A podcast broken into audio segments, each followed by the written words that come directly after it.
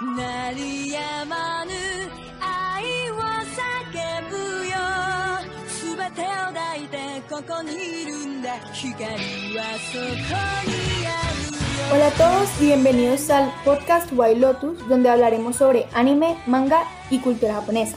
En este capítulo hablaremos sobre Los Siete Pecados Capitales, que es un manga creado por Nakawa Suzuki y el anime que fue producido por el estudio 1A y dirigido por Tensei Okumura. Este fue licenciado por Netflix. Eso significa que Netflix posee los derechos internacionales para distribuirlo a nivel global y por eso lo pueden ver por esta plataforma. En este capítulo tenemos a María Antonia Peláez, más conocida como MAP, nuestra invitada especial, Laura Sofía Montenegro, Olala, y Gabriel Buccelli, nuestro presentador. Butch, ilumínanos con tu presencia. Eh, como ya lo mencionó Isa, hoy vamos a hablar sobre los siete pecados capitales o Seven Deadly, Seven Deadly Sins, que es un anime en donde básicamente nos adentramos en la vida de la princesa de Liones, Elizabeth, que va en busca de los siete guerreros legendarios de los siete pecados, llamados los siete pecados capitales. Entonces, esa historia nos cuenta cómo Elizabeth, al encontrar el pecado de la ira Meliodas, intenta resolver una situación de corrupción que está dentro de su propio reino. Entonces, una de las cosas que me gusta muchísimo de este anime es la forma en la que el arte está hecho.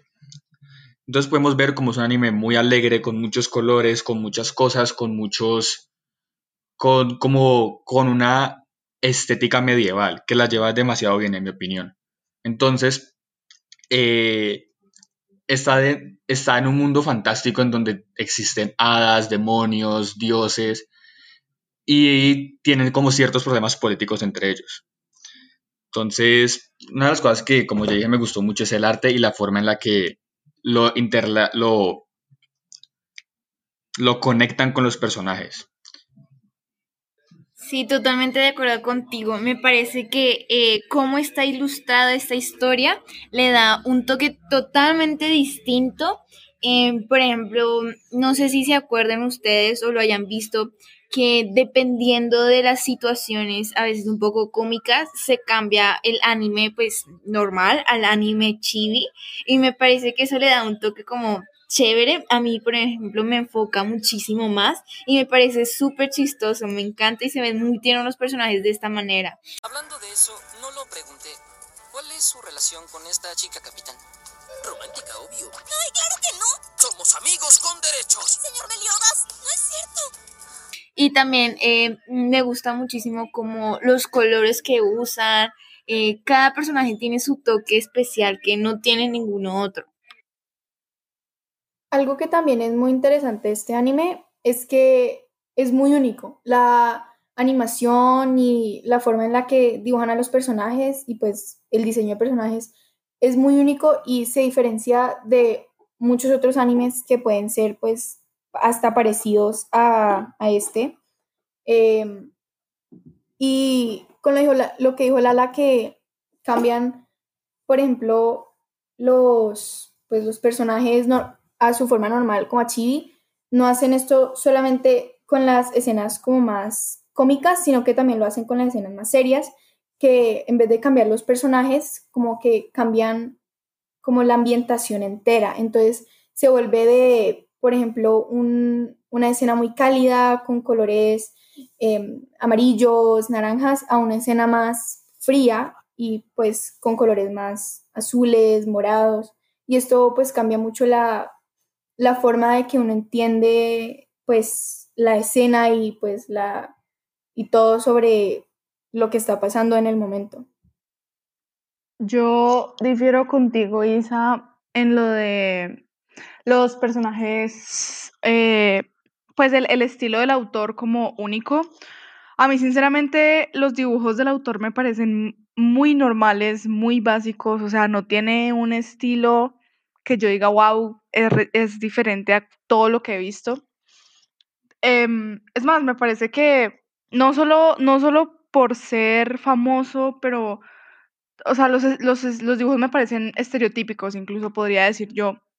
Y este me, me, me, me- lo que me, me parece que más resalta es el detalle que el, el autor le pone a, a los, a, a todo, absolutamente toda la ropa de los personajes, a los Mira que yo escenarios. no estoy muy de acuerdo contigo. A mí no me parece que sea como todo el estereotipo del anime. Por ejemplo, no sé, los estudios Ghibli, eh, los principales, los típicos que todo el mundo conoce, me parece que son totalmente distintos, como decir, como el estereotipo del anime. A mí me parece muy chévere, incluso mm, un poco más vivos los personajes, más eh, los estudios Ghibli, los personajes se nota que son más a manos. Cambio, esto se nota, no sé, algo distinto que les da vida, aunque pues sí estoy de acuerdo contigo, tienen total mucho color y me gustan bastante.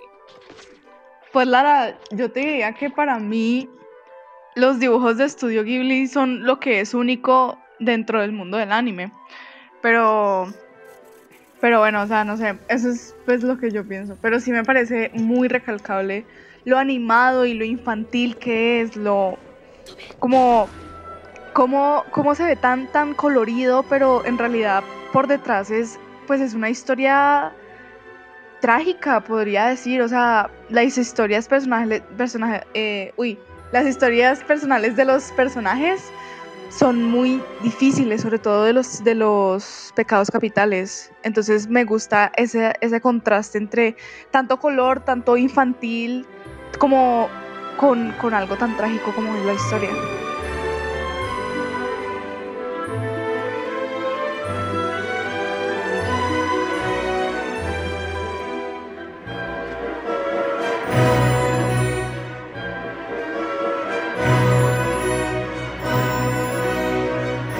Yo estoy de acuerdo con todo lo que dice, con lo que acaba de decir Map, con lo último que acaba de decir, en donde, aunque sea un estilo de animación súper feliz, súper, donde que es muy cálido, que te trae inclusive felicidad verlo, donde hay muchísimos colores cálidos y todo el ambiente es como súper atractivo y súper bueno, como, como súper atractivo, sí.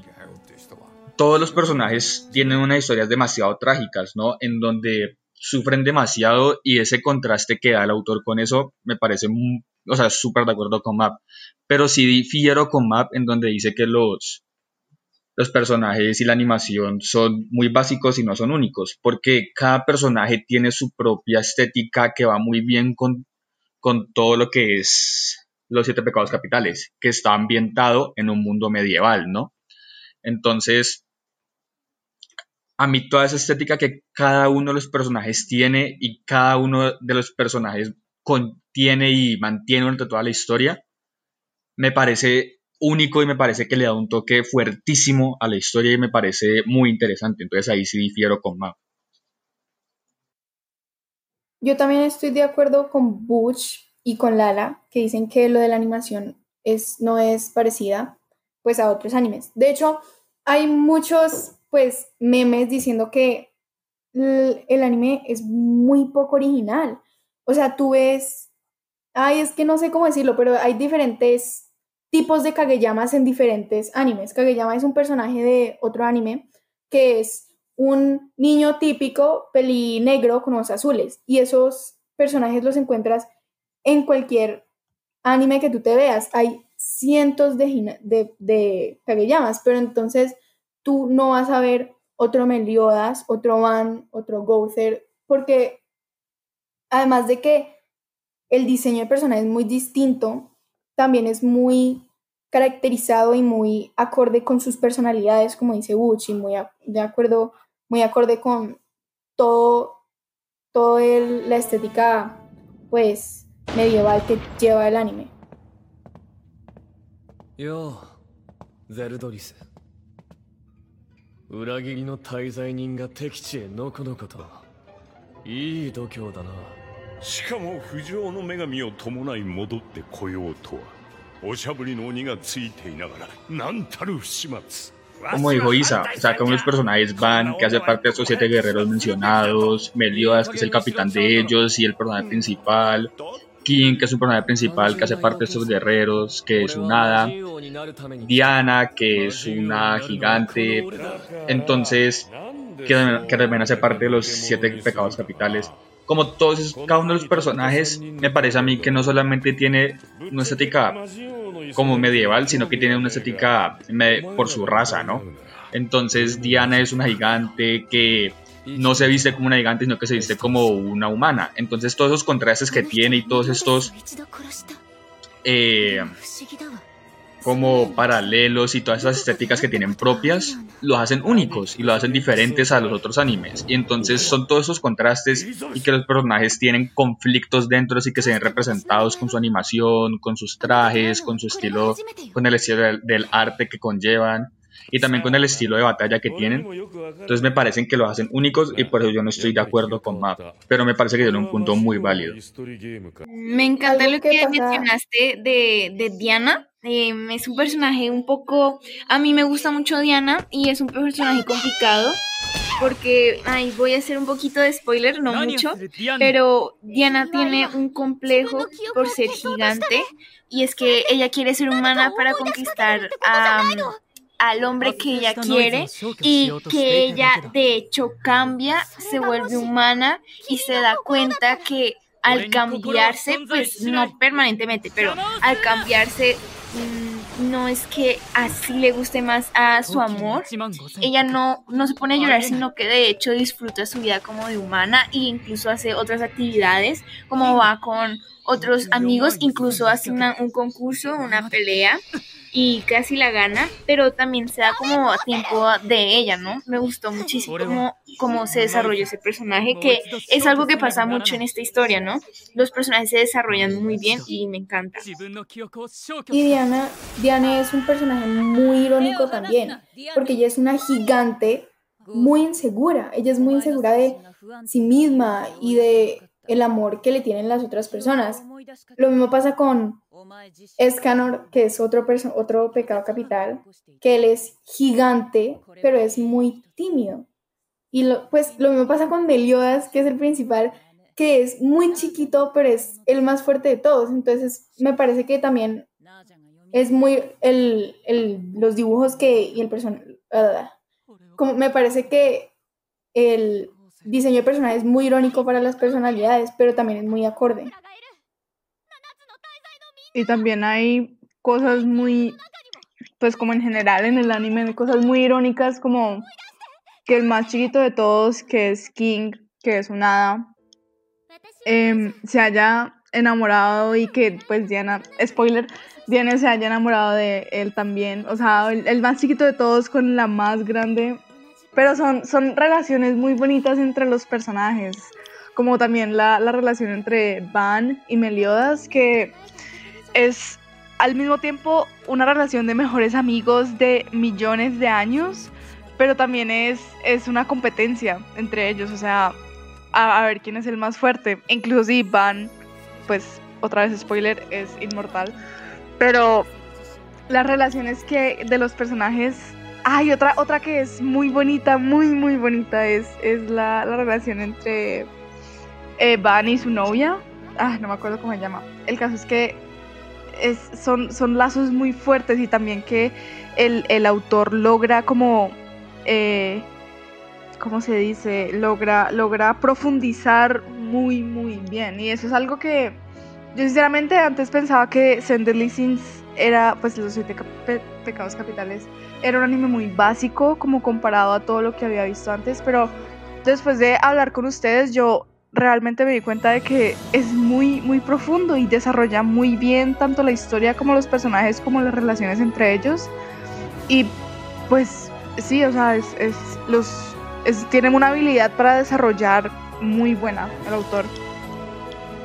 Sí, me encantó lo que tomaste, tocaste de la relación de Diana y King, que no sé, que Diana cuando era chiquita y después King hizo que yo olvidara toda su relación para no herirla, pero antes de defenderla, pues, o, o evitar que se sintiera mal, le despertó como, no sé, como que al final ella recupera esas memorias y, y no sé, es mucho que se juega mucho que el personaje Diana siempre pierde la memoria, no, no porque ella pues pierda la memoria, sino porque la hace perder la memoria, pero sin embargo ella lo recupera, incluso mejora sus lazos de amistad.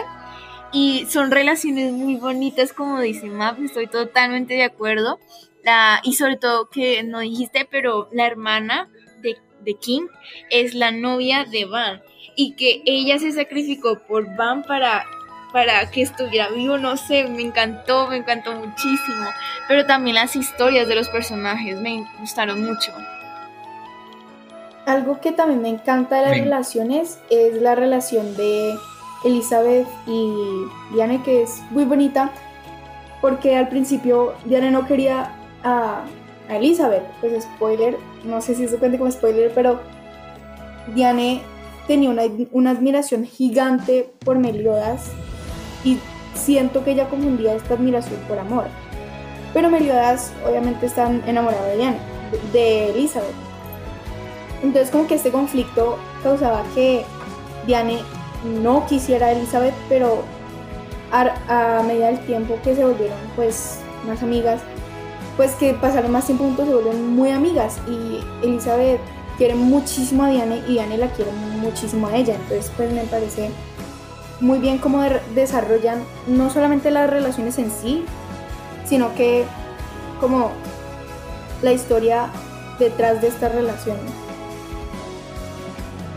Tomando lo que dice Isa de las relaciones, a mí no solamente me encanta cómo lo desarrollan, sino todas las relaciones, cómo se contradicen entre ellas, ¿no? Entonces tenemos a, spoiler, tenemos a Van y tenemos a Eliane, la hermana de King, en donde Van es literalmente inmortal, pero tiene a su, a, su más querido, murió.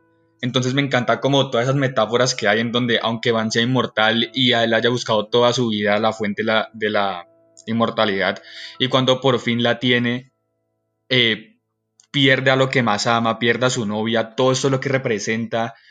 Eh, me encanta cómo tratan esos paralelos o como King y Diane se, spoiler, luego se vuelven los reyes de, de los gigantes y de las hadas respectivamente. Todos esos paralelos que tienen y todas esas metáforas y todo lo que representan, o sea, es increíble y a mí me parece que lo llevaron demasiado bien. Y aunque sí es un poco cliché, yo no lo sentí como cliché cuando, cuando vi la serie, porque me encanta cómo lo llevaron, me encanta todo esto. Y pues también spoiler, hablando de la relación de Diana y, y Elizabeth, que cuando Diana, o sea, a pesar de que ellos se quieren mucho y cuando su relación está como en el pico, Diana es la, la que le revela a Elizabeth sus recuerdos, ¿no? Entonces Diana al final, aunque se quieren muchos, Diana intentando ser amable, intentando ser como una buena amiga, termina siendo la perdición de Elizabeth. Y, o sea, y aunque Elizabeth es consciente, o sea, Elizabeth es consciente de esto y ni siquiera la culpa de ella. Entonces todas esas relaciones que tienen, o sea, me encanta cómo lo llevan y todo lo que representan, sinceramente.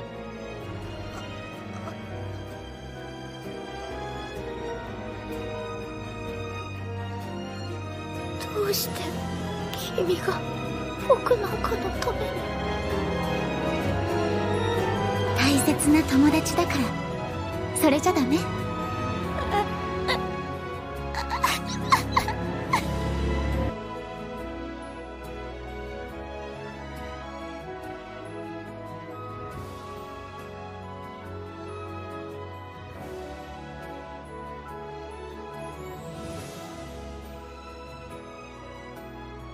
Y hablando de esto, ¿cuáles son sus personajes favoritos? Por ejemplo, el mío, mm, pues no lo he mencionado mucho en el podcast, pero a mí me encanta Meliodas. Eh, él es el pecado y la ira y me parece que me gusta mucho en cómo él es, porque a pesar de que tenga pues cosas como súper difíciles que les pasan y que, spoiler, sea inmortal, es un personaje que siempre todo se lo toma con alegría y aquí voy a dar un spoiler muy grande, pero es algo que me encanta del personaje. Y es que eh, él es inmortal porque tiene una maldición. No voy a decir por qué. Pero cada vez que él trata de morir o suicidarse, termina viéndose más al lado malo. No sé qué opinan ustedes, pero como él lo maneja y como al final de la tercera temporada muestra su debilidad por primera vez, es algo que me, me hizo llorar y me encanta muchísimo este personaje. Mi personaje favorito, pues la verdad yo no soy el tipo de persona como ay, este es mi personaje favorito específicamente. Pero sí, si me preguntan eh, de Seven Deadly Sins diría que es Arthur, uno de los reyes príncipes de una aldea, no sé. Pues es humano, de la raza humana, porque hay como bastantes razas. Entonces él, él más que todo me parece tierno. Pues como incluso su diseño de personaje, su carita, todo me parece súper lindo. Y me parece que él es súper valiente y, y, o sea, se esfuerza muchísimo por lo que quiere y, y tiene un goal, tiene un, un, objetivo que quiere lograr y lucha, lucha y lucha para eso. Y, y sí, o sea, me, me, me, me parece, me parece tierno, y, y, pero no tierno como por débil, porque él sí se puede ver débil, pero no lo es. Y, y me gusta muchísimo, me encanta. Pues mi personaje favorito es Gozer porque, pues, primero que todo, su diseño personal me parece de las cosas más hermosas del mundo. Él es divino. Es, me, su personaje me gusta muchísimo, pues, no solamente por su diseño personaje, sino porque tiene una historia muy conmovedora. Me parece que él tiene una historia muy trágica que, pues, no voy a contar. Y él, por fuera, él se ve muy, muy, como, ¿cómo decirlo? Se ve muy mm, aburrido, se ve como muy... No sé, como se ve muy simple, pero sabiendo toda su historia, uno entiende como todo lo que está pasando en su mente y por qué está pasando, y uno entiende por qué él es como es, y me parece muy interesante cómo desarrollan todo su personaje, porque pues es, lo desarrollan muy bien y lo empiezan a desarrollar desde que aparece. O sea, no es solamente algo que pasa de la nada, no, eso pasa, eso es algo gradual que está, pues, va, que va a pasar desde el primer momento. Entonces me parece muy interesante también todo sobre Gopher. Cuando tenemos que decidir como en un personaje favorito de alguna serie, siempre tengo conflictos porque me encantan todos. Pero hablando de Seven Deadly Sins, Seven Deadly Sins tengo un conflicto extremadamente difícil con Escanor y, y Merlín. Escanor el pecado del orgullo y Merlín pecado de la gula. Pero yo creo que si tuviera que escoger uno sería Escanor, porque Escanor representa como una dualidad entre el poder y el orgullo y las inseguridades y la habilidad con esto de spoiler, de cuando está el sol en su máximo punto se vuelve casi un ser celestial y cuando se baja el sol y ya no hay más sol, entonces se vuelve un humano normal muy débil. Entonces, esa dualidad que él tiene y aunque él sea como casi un ser celestial y tenga todo este poder y sea casi que el, el, el pecado capital más poderoso, no puede demostrarle y no, puede, no es capaz de impresionar a la mujer que él ama. O sea, no es capaz de impresionar a la mujer que él ama, no importa lo, toda la fuerza que tenga o todo el poder que contenga, ¿no? Entonces, todo eso que, que él tiene me parece impresionante y me parece como súper bien desarrollado y me encanta ese personaje. Pero sí tengo un conflicto muy barraco para escoger personajes.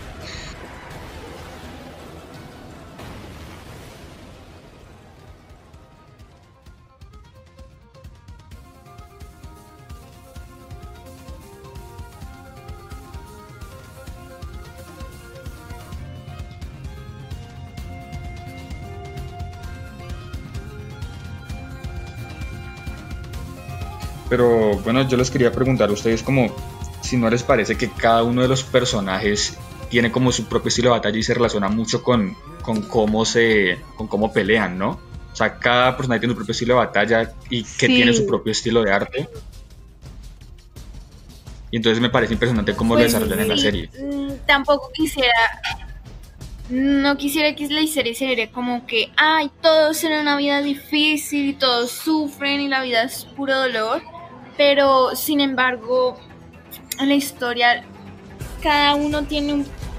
mm, No sé cómo decirlo, no es que todos tengan una vida difícil, pero tienen un. un- pare y que ese pare los hace cambiar y los hace como identificarse mejor en quiénes son y eso me parece que ayuda mucho al desarrollo de la historia y de los personajes también, lo que la hace muy chévere. No sé qué opinan ustedes. A mí me parece, pues, lo de los estilos de batalla que estaba hablando Uche. Como me, me gusta mucho que el, el autor, pues, creó su propio mundo con las cuatro razas, creo, humanos, demonios, hadas, gigantes, no sé si hay más. Pero eso, y creo que incluso podría ir con, con la personalidad del, pues general, muy general, de las razas. Pero esa, ese, como que cada uno tenga su propia magia, su propia fortaleza, pues física.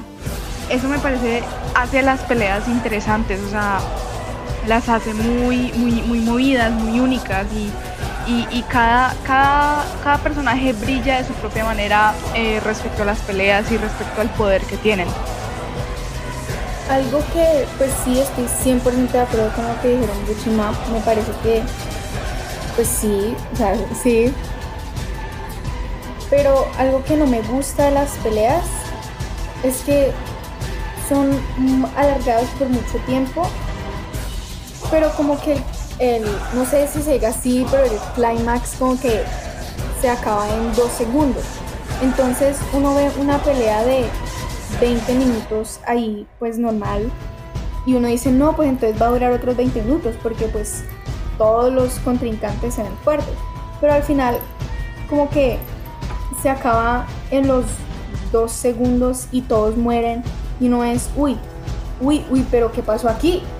Por ejemplo, hay una escena, pues no, no voy a decir quiénes mueren, pero hay una escena en la que dos personajes aparecen y se ven súper confiados y se ven súper fuertes y uno los ve y uno dice, no, estos van a ganar ga- votados. Y al final los matan en tres segundos, uno queda ahí re loco diciendo, no, pero ¿qué pasó aquí? Entonces me parece que son buenas, pero podrían mejorar. Yo creo que el problema es que Pues, cuando hablamos de anime, o sea, cuando hablamos de anime, yo creo que hablamos es como de las peleas tipo Dragon Ball Z, ¿no? No son peleas largas, donde hay mucha acción, mucho diálogo, muchas cosas, ¿no? Pero en Seven Deadly Sins sí se queda como un poco atrás en eso, porque son batallas muy cortas que llegan al clímax muy largo. Entonces yo creo que Seven Deadly Sins, aunque se promociona como un anime de, de acción y de peleas, es más un anime de relaciones, según lo que yo he visto y según lo que yo puedo entender después de ver el anime. Porque como yo sí estoy totalmente de acuerdo con Isen, donde las peleas no son realmente lo que uno espera. Son muy rápidas y llegan a climas muy rápido y como que no se logra entender muy bien las cosas.「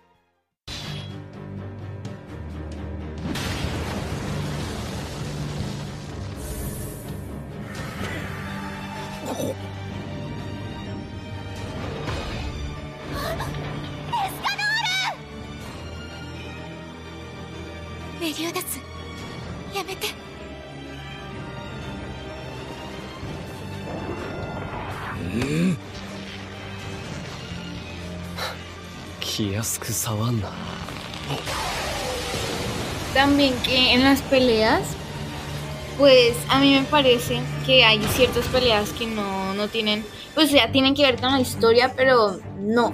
Como por decir un concurso de peleas, pero ya no es como una pelea entre un conflicto entre dos personajes.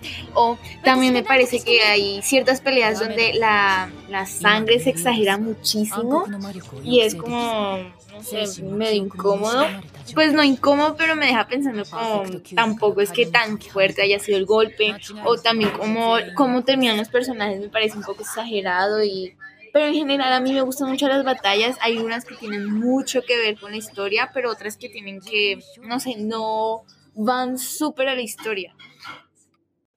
más espacio para desplazarme. ¿De qué te ríes, eh? ¿Tanto así anhelas pelear contra mí? Recordé los viejos tiempos, amigo. Teníamos mucho espacio para pelear entonces. ¿Viejos tiempos? Ayúdale a mi memoria. Tranquilo, lo recordarás muy pronto. Ah, Chip, ya me acordé. ¡La pelea se decidió de un golpe!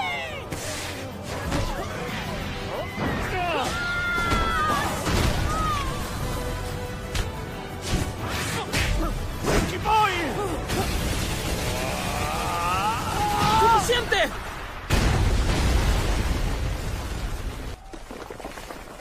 ¡Está bien, mírenlo!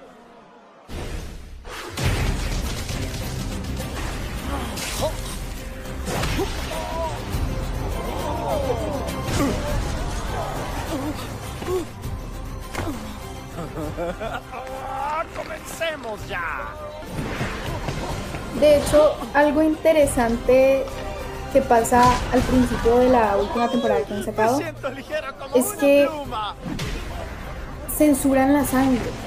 Y no la censuran como bien porque hay veces que el anime en vez de pues sen- pues simplemente como dejar de hacer sangre o cambiarla de color ponen como un- una parte negra y eso lo hace ver más oscuro como lo hace ver más no sé, no lo hace ver tan, tan mal. Pero en Send Deadly Sins al final, pues en la última temporada, usaron, en vez de sangre roja, usaron sangre blanca. Eso se veía espantoso, la gente se quejó horrible. Eso fue, no, eso fue horrible y no, no le gustó al público, entonces como que decidieron dejar de hacer eso y la descensuraron. Pero pues eso me parece como culpa del cambio de productora, porque cambiaron de productora. Eso fue también horrible porque eh, la animación cambió muchísimo y eso se volvió muy feo de ver y muy maluco de ver. Se volvió malo, pero, pero pues eso también como que afecta a la experiencia, que es, pues, sí, no, no- las escenas de pelea no me parecen como el fuerte de, de Pero pues no sé, tampoco es que te haya como imposibilitado la, la, el ver la serie. Por ejemplo, sí me acuerdo que el personaje principal, que fue el que mencioné que me gustaba mucho, Meliodas, sí noté que empezaba a tener una posición que es medio incómoda, como, como no los brazos arriba, pero como en la cabeza, que caminaba y todo lo hacía así, me parecía incómodo, pero pues no sentía que dañaba como el plot o el resumen de la historia, como solo pequeños detalles, pero pues tampoco tan exagerado, no sé. Es que no es que dañe la ex... No, es que da- me parece que daña la experiencia, porque vos te acostumbras a ver una serie dos temporadas y media exactamente de una forma y llegan y te la cambian y te la ponen espantosa cuando en como que los personajes no son fluidos, eh, censuran cosas que pues nada que ver, eh, dibujan las cosas mal, como que me parece que daña la experiencia. Sí, obvio, o sea, un cambio de productora, un cambio de animación, de visualmente que te cambien, eso es muy incómodo, es, es triste incluso. O sea, mm, realmente los fans se decepcionan, incluso si no eres fan, es, es incómodo de ver, estoy totalmente de acuerdo. Yo estoy súper de acuerdo con Map y no es la primera vez que pasa. O sea, hay muchos animes en donde se ven forzados a cambiar la casa productora. Entonces cambia el anime, eh, la animación, perdón, cambia el estilo del arte que tienen, las formas de las caras, todo eso cambia. Y no es la primera vez que pasa y los fans siempre se ven incómodos con estas situaciones, con estas situaciones. Entonces yo creo que es, o sea, yo creo que fue algo previsible que pudieron haber como dicho como, no, no hagamos esto. Pero pues yo creo que sí es algo que ha afectado a Seven Deadly Sins en las últimas, en la última temporada. Pero yo creo que realmente Seven Deadly Sins no tenía ese fuerte, sino el fuerte realmente de Seven Deadly Sins nunca fue la animación y las batallas, sino el desarrollo de los personajes y cómo ellos iban haciendo como todo esto, me hago entender, y todos los paralelos que tenían, las metáforas que ya hablamos. Yo creo que ese era realmente el fuerte de Seven Deadly Sins, aunque creo firmemente que la casa productora sí, el cambio de casa productora sí afectó muchísimo.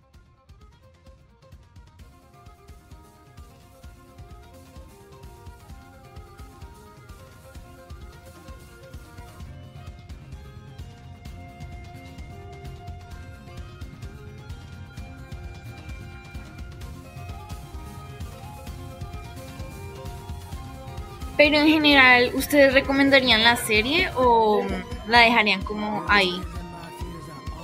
Yo la recomiendo totalmente, por favor véansela, es excelente, es muy entretenida, hay muchísima acción, todo el tiempo está pasando algo, por favor véansela. Yo también la recomiendo muchísimo. Fue el primer anime que yo me vi y es muy muy buena. Es muy buena para empezar, es muy fácil de entender, me parece. Y pues 100% recomendada totalmente. Yo también la recomiendo mucho Eh, me encanta. Es la primera, pues no como Isa, he visto muchas películas anime, pero la primera serie y creo que me, me, me obsesioné mucho con ella y totalmente la amé, amé a los personajes, todo lo- me encantó y se los recomiendo mucho, mucho, mucho. Para mí es un anime excelente para iniciar, o sea, me parece que te da como una muy buena imagen del anime, es más o menos corto, súper entretenido, súper profundo, pero no es complicado, entonces lo recomendaría totalmente para tanto para personas que apenas están iniciando ver anime como para personas que ya hayan visto anime, porque aún así es muy entretenido, entonces totalmente lo recomendaría.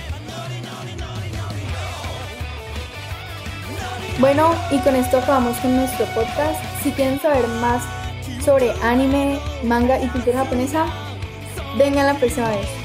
Hasta pronto. Espero que me vayan a extrañar. Chao. Chao. Chao. 僕らは